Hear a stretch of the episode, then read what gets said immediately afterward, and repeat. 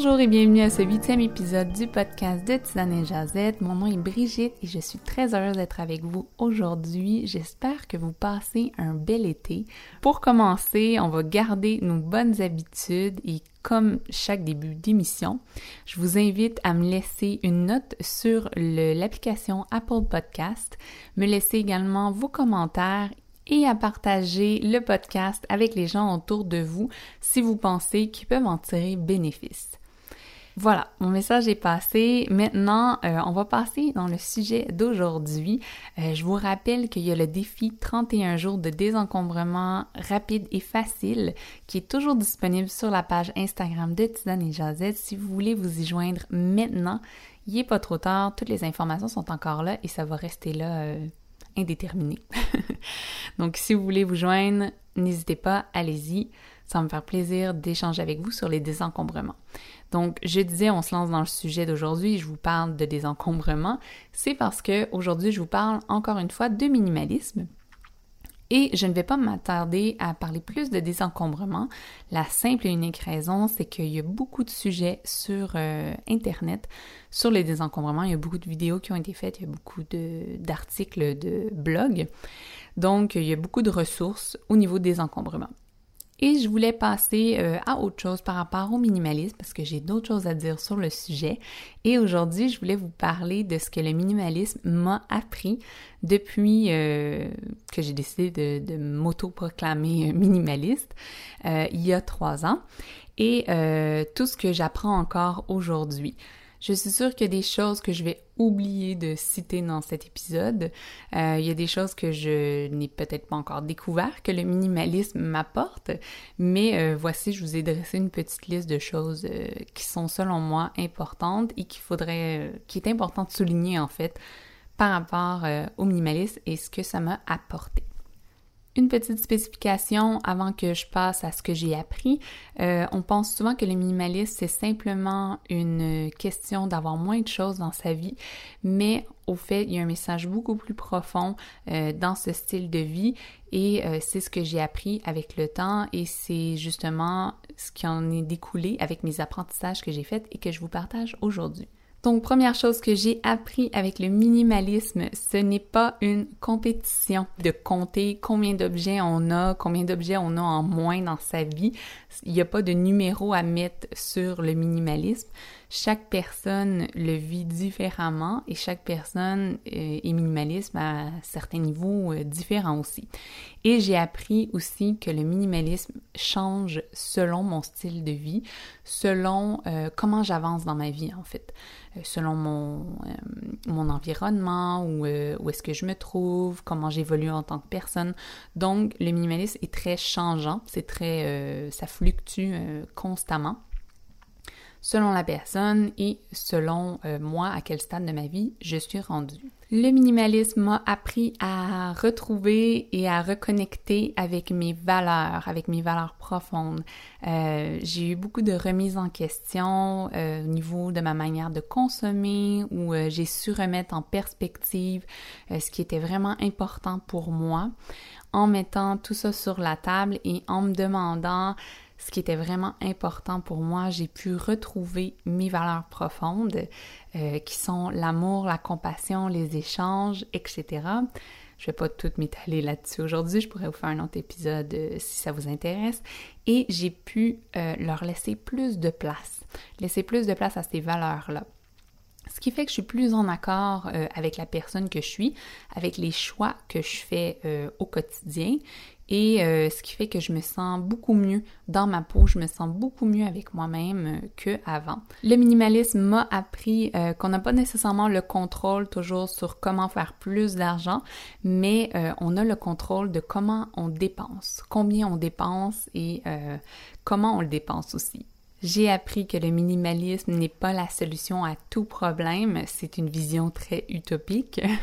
c'est un outil qui contribue à mon bonheur. Par exemple, euh, moi, je sais que si j'ai trop de choses autour de moi, dans mon environnement, chez moi, ça euh, augmente mon niveau de stress. Mais si euh, j'en ai moins, je me sens beaucoup plus calme, beaucoup plus posée. Donc, depuis que je suis devenue minimaliste, je suis devenue beaucoup plus calme face aux biens matériels. Donc, je stresse moins au niveau des objets. Euh, je stresse moins de prendre soin d'un objet ou de perdre quelque chose ou que quelque, chose brise autour de moi, par exemple. J'ai également appris que tout est changement euh, et de ne pas avoir d'attachement émotionnel aux objets. Euh, de m'attacher aux gens au lieu de m'attacher aux objets. Euh, le non-attachement, c'est vraiment quelque chose que j'essaie de pratiquer au quotidien. C'est pas toujours facile, je vous l'accorde. Et surtout quand ça vient aux souvenirs. Et de là, mon, prochain point, les souvenirs euh, sont à l'intérieur de nous et non pas dans les objets. C'est vraiment quelque chose que le minimalisme m'a appris. C'est que souvent on va garder des objets euh, par des objets émotionnels en fait qui, ont un souvenir attaché à eux et on va se dire quand on le voit ben on va se rappeler de la personne on va se rappeler d'une certaine situation. Et le minimalisme m'a appris à relativiser pardon tout ça. Et à me dire que en fait le souvenir, il est en moi, il n'est pas dans l'objet en tant que tel. J'ai aussi appris que les livres, les livres sont des objets très importants à mes yeux, mais que les mots sont beaucoup plus importants que l'objet en soi. Euh, on pense souvent qu'on est attaché à un livre, mais en fait, c'est les mots à l'intérieur qui nous font vibrer, euh, qui nous parlent. Donc, souvent, c'est pas l'objet euh, en tant que tel euh, auquel on est attaché, c'est aux citations à l'intérieur. Donc, j'ai appris à noter les citations qui m'intéressent, à louer des livres à la bibliothèque au lieu d'en acheter, en emprunter euh, ou en, échanger avec des amis, puis même échanger en ligne. Donc, il y a tout ça en ligne. Vous pouvez faire ça par Facebook, vous pouvez faire ça un petit peu partout. Il y a des groupes d'échange pour ça. Et euh, c'est ça, d'aller louer les livres à la place. Et en plus, le point positif, c'est que c'est meilleur pour l'environnement de le faire comme ça. Et vous pouvez justement garder les citations qui vous plaisent. Et le livre ne va jamais disparaître. Vous, allez pouvoir toujours y avoir accès, soit dans une bibliothèque ou soit un ami à vous qui en a une copie. Euh, et l'emprunter, vous allez pouvoir toujours avoir accès à ce livre. Les livres vont pas disparaître du jour au lendemain. Donc ça, c'est quelque chose que j'ai appris qui m'a vraiment aidé. Malheureusement, dans la société d'aujourd'hui, on se définit beaucoup par ce qu'on possède et non pas assez par ce qu'on fait, euh, par ce qu'on accomplit. Et j'ai appris avec, le minimalisme, pardon, j'ai appris avec le minimalisme que quand on se définit par nos biens, on se sent jamais euh, complètement heureux. Je dis pas que je suis complètement heureuse, mais on se sent jamais satisfait. Il y a toujours quelque chose qu'on veut de plus, il y a toujours euh, un nouveau gadget qu'on veut de plus ou de mieux. Et euh, mais si on commence à se définir par nos gestes au lieu de se définir par euh, notre téléphone ou notre sac à main dernier cri, là, par exemple, on se sent plus accompli. Donc, de s'identifier à nos gestes et non pas à nos biens. Par exemple, euh, l'autre fois, je vous raconte ma petite anecdote. L'autre fois, j'ai euh, voulu euh, amener ma tasse au café parce que j'ai commencé à travailler dans un café, oui, parce que je manquais de concentration à la maison. Donc, j'ai décidé de prendre deux, trois jours dans la semaine que je sors et je vais vraiment au café travailler. Et j'avais peur, en fait, d'utiliser tout le temps des, verres en plastique. Je voulais rien savoir de ça. Donc, je me suis dit, je vais m'acheter une tasse réutilisable. Mais j'ai réalisé que acheter une nouvelle tasse réutilisable n'allait pas euh, dans le sens de mes valeurs. Donc, j'ai décidé à la place de chercher un moyen pour que ça aille dans le sens de mes valeurs et euh, en, c'est ça, en n'ayant pas besoin d'acheter une nouvelle tasse j'ai décidé d'amener mon pot maçon, euh, un pot en verre euh, bien banal, avec moi au café et j'ai demandé aux gens s'ils voulaient euh, me le remplir. Et sans problème, ils me l'ont rempli. Donc, le sentiment que j'ai eu à ce moment-là, je me suis sentie tellement bien à l'intérieur parce que j'avais contourné le système d'acheter un nouvel objet pour pouvoir accéder euh, au café pour pouvoir me permettre de travailler. Et en plus, j'ai un, un rabais. Parce que quand on amène notre tasse réutilisable dans les cafés, souvent on se fait donner un rabais. Donc euh, ça, c'est un plus. Donc, j'ai été dans le sens de mes valeurs, j'ai écouté mes valeurs profondes et j'ai trouvé une solution par rapport à ça. Donc, je ne me suis pas encombrée d'un objet de plus dans la maison que je vais utiliser deux ou trois fois par semaine. Je dis pas que c'est mal d'avoir une tasse réutilisable. Si vous en avez déjà une, il faut l'utiliser justement.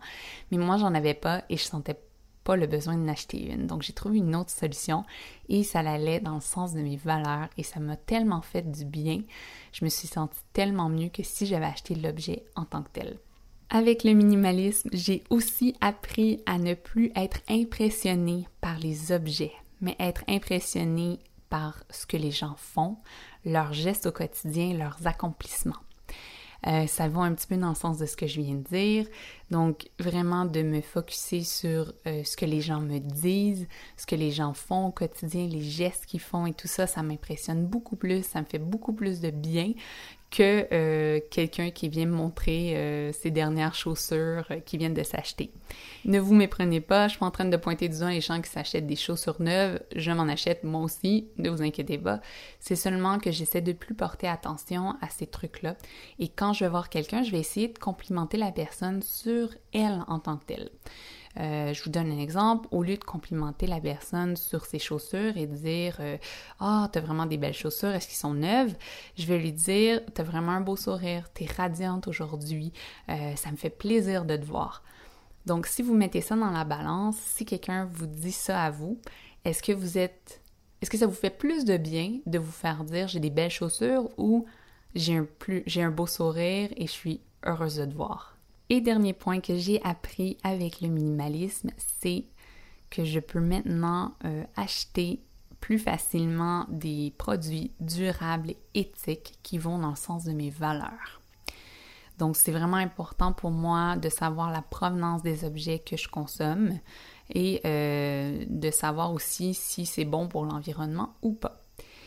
Euh, je crois que le minimalisme, c'est un autre outil, un autre moyen euh, pour faire un bon pas dans la bonne direction pour aider notre planète en fait. En ayant moins d'objets, ça me permet de euh, repenser euh, comment je consomme et ça me permet justement de faire des choix plus éthiques, plus posés. Donc tout ça, c'est les points principaux sur lesquels j'ai appris en devenant minimaliste. c'est pas complet comme liste, je pourrais en dire un petit peu plus, mais mon but c'était de vous partager mon histoire et d'ouvrir euh, des discussions sur le sujet parce que c'est mon but avec la plateforme et euh, j'espère que ça va vous inspirer. Si vous êtes intéressé, j'ai monté une playlist, donc euh, une liste de lecture, si on veut, sur YouTube sur le minimalisme. Donc, je l'ai appelé Inspiration Minimalisme.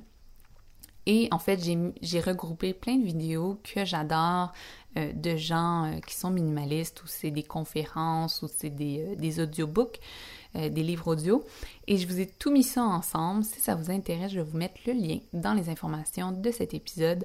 Malheureusement, la plupart des liens sont en anglais, mais il y a beaucoup de vidéos où vous pouvez mettre les sous-titres. Donc, je vous invite à aller voir ça si c'est quelque chose qui peut vous inspirer. Certains d'entre eux sont très extrêmes, si je peux mettre le mot comme ça.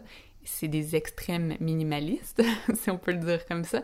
Mais c'est des gens euh, qui m'inspirent vraiment énormément, même si moi je suis loin d'être rendue où est-ce qu'eux en sont et je sais même pas si je vais me rendre un jour. Mais c'est pour vous donner une idée euh, de l'avenue des possibles en fait.